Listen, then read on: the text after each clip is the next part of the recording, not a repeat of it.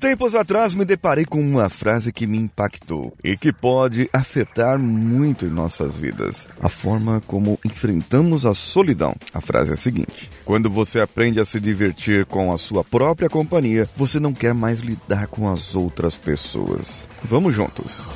Você está ouvindo o Coachcast Brasil. A sua dose diária de motivação.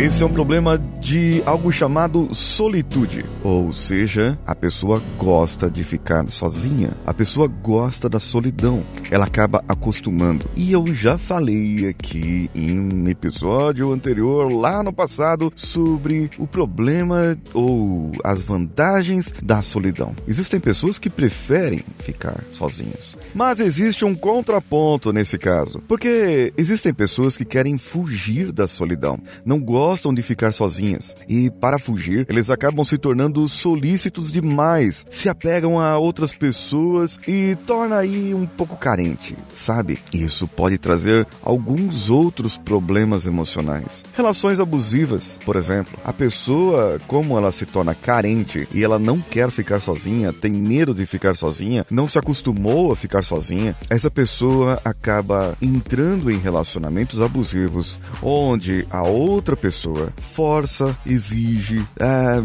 quer algo mais do que essa pessoa gostaria. É onde entra o que chamamos de friend zone, onde o rapaz ou a garota gosta muito, é apaixonada por outra pessoa e essa outra pessoa apenas quer ser amigo. E por saber que o outro ou a outra é apaixonado né, por, por essa pessoa, acaba abusando da relação de amizade, deixando sempre com o um amigo, mas alimentando as suas esperanças. Quem sabe um dia a gente faz alguma coisa juntos? Quem sabe um dia acontece uma outra coisa? Quem sabe um dia eu faço isso ou faço aquilo? Pois é, alimentando as esperanças, e isso acontece muito no trabalho. Eu ouvi uma frase uma vez: você pode dar nada para uma pessoa. Dá nada, nada, nada, nada mesmo, mas dê esperança. E esse camarada vai trabalhar como um burro trabalha numa carga. É, exatamente. Chamou todo mundo de burro porque tem esperança. Esperança de ganhar o bônus no final do ano, esperança de fazer alguma coisa. Acabam essas pessoas que não gostam de ficar sozinhas, elas acabam entrando no processo de eh, outros tipos de relações também. Existem também relações abusivas no trabalho. Porque, veja bem,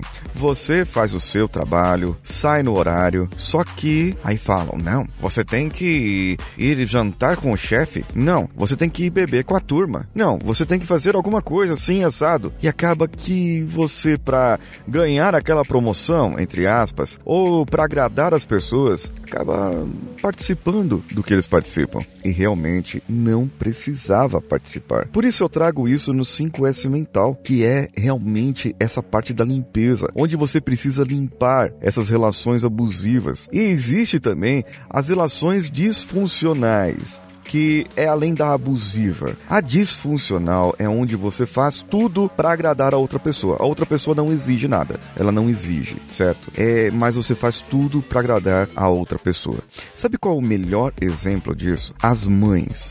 Muitas mães. Eu lembro assim de uma ex quase sogra minha, de uma garota que eu namorei no Paraná. Ela fazia tudo pelos filhos. E ela tinha 10 filhos. A garota que eu namorava era a mais nova da turma, era a caçulinha deles. E ela cuidava da menina como se fosse a rosa do pequeno príncipe, colocada numa redoma. Mas tudo bem, ela era mãe e ela fazia de tudo pelos filhos e pelo marido, ao ponto de ela pegar a comida para ele e colocar no prato na frente dele e ele apenas esperando. Quando ele terminava a comida, ela pegava o prato e colocava na pia, lavava e colocava o leitinho com paçoca. Isso mesmo, leite com paçoca. Lá no sul eles comem muito isso aí e colocava para ele comer ali como sobremesa. É interessante, porque era uma relação não abusiva, mas era uma relação disfuncional. E onde leva a relação disfuncional?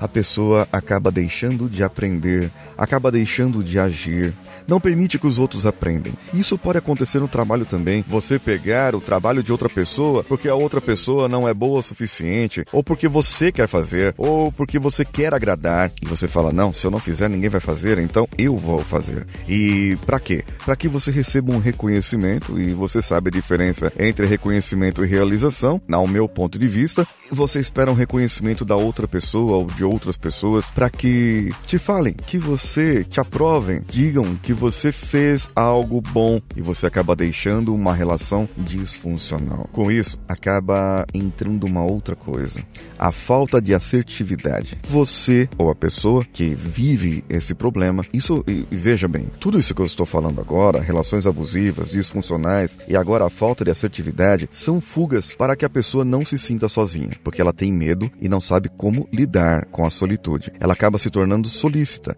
E a assertividade entra nesse ponto agora, que é o ponto onde ela não sabe dizer não. Ela fala sim para tudo eu vou fazer. Não, tudo bem, pode deixar que eu faço. Ah, não, tudo bem, pode deixar que eu faço. Ela não sabe dar prioridades, urgências, colocar na fila. Tudo que aparece ela fala que vai fazer, vai fazer, vai fazer, porque ela quer agradar as outras pessoas. E isso, gente, não é consciente, não. É inconsciente. O medo, geralmente, ele vem lá do inconsciente. A pessoa precisa se tratar, ela precisa trabalhar isso, trabalhar esse problema para que ela possa cuidar da sua vida. Com isso, com isso tudo que eu falei, ainda a pessoa pessoa pode ter baixa autoestima. Isso mesmo.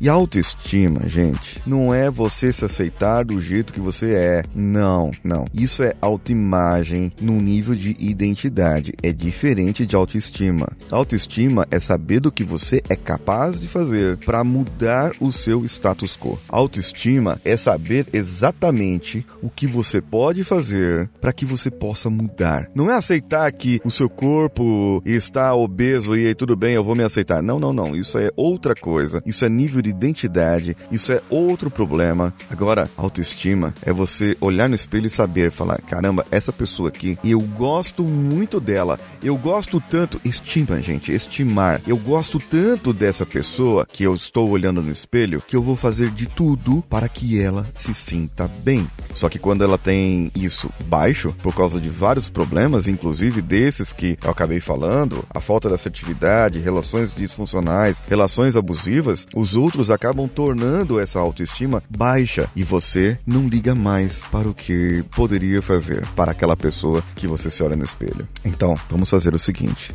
vamos dar uma limpada nesse processo e eu vou ajudar você. Eu vou ajudar você. Comente comigo no paulinhosiqueira.oficial. Comente comigo o que faz você ficar com baixa autoestima, se você sofre de relações abusivas ou de disfuncionais, se você se identificou com alguns casos desses, e nós vamos passar a usar melhor o seu tempo, ensinando você a ter mais assertividade e também dar prioridades e urgências para os trabalhos. Com isso, você vai aprender que a solidão nem sempre é ruim, porque é bom você ter um tempo para você próprio. É bom você ter um tempo para si e poder relaxar com a natureza, poder viajar sozinho, poder viajar sozinha. Não tem problema algum. E poder ainda fazer o que você quer e não o que os outros querem. Esse é o grande problema da solicitude, que é o contrário da solitude. Para você enfrentar a solitude, você acaba fazendo tudo o oposto daquela frase que eu falei no começo do episódio. O 5S mental é uma metodologia para manter o equilíbrio mental corporal com os relacionamentos. Por isso, nem solicitude, nem solitude. Você vai aprender a dosar a sua vida. Se você Curtiu esse episódio? Compartilhe com seus amigos, com aquela pessoa que faz de tudo para os outros e faz menos para si. Aquela pessoa que cuida muito dos outros e cuida menos de si. Compartilhe com ele. Pode ser nas nossas redes sociais, CoachCastBR, em qualquer uma delas. E também você pode entrar nos nossos grupos lá no Telegram, t.me barra coachcast ou no WhatsApp, bit.ly barra coachcastwpp. Tem um link nesse post desse episódio que você pode se tornar tornar um partner, ou seja, você pode ajudar-nos a partir de um real, cinco reais, quanto você quiser ajudar, para que a gente possa manter o podcast no ar também. Existem outras maneiras, existem outros trabalhos que eu faço. Você pode acompanhar meus outros trabalhos pelo YouTube também. Meu canal lá é o Paulinho Siqueira, que sou eu. Um abraço a todos e vamos juntos.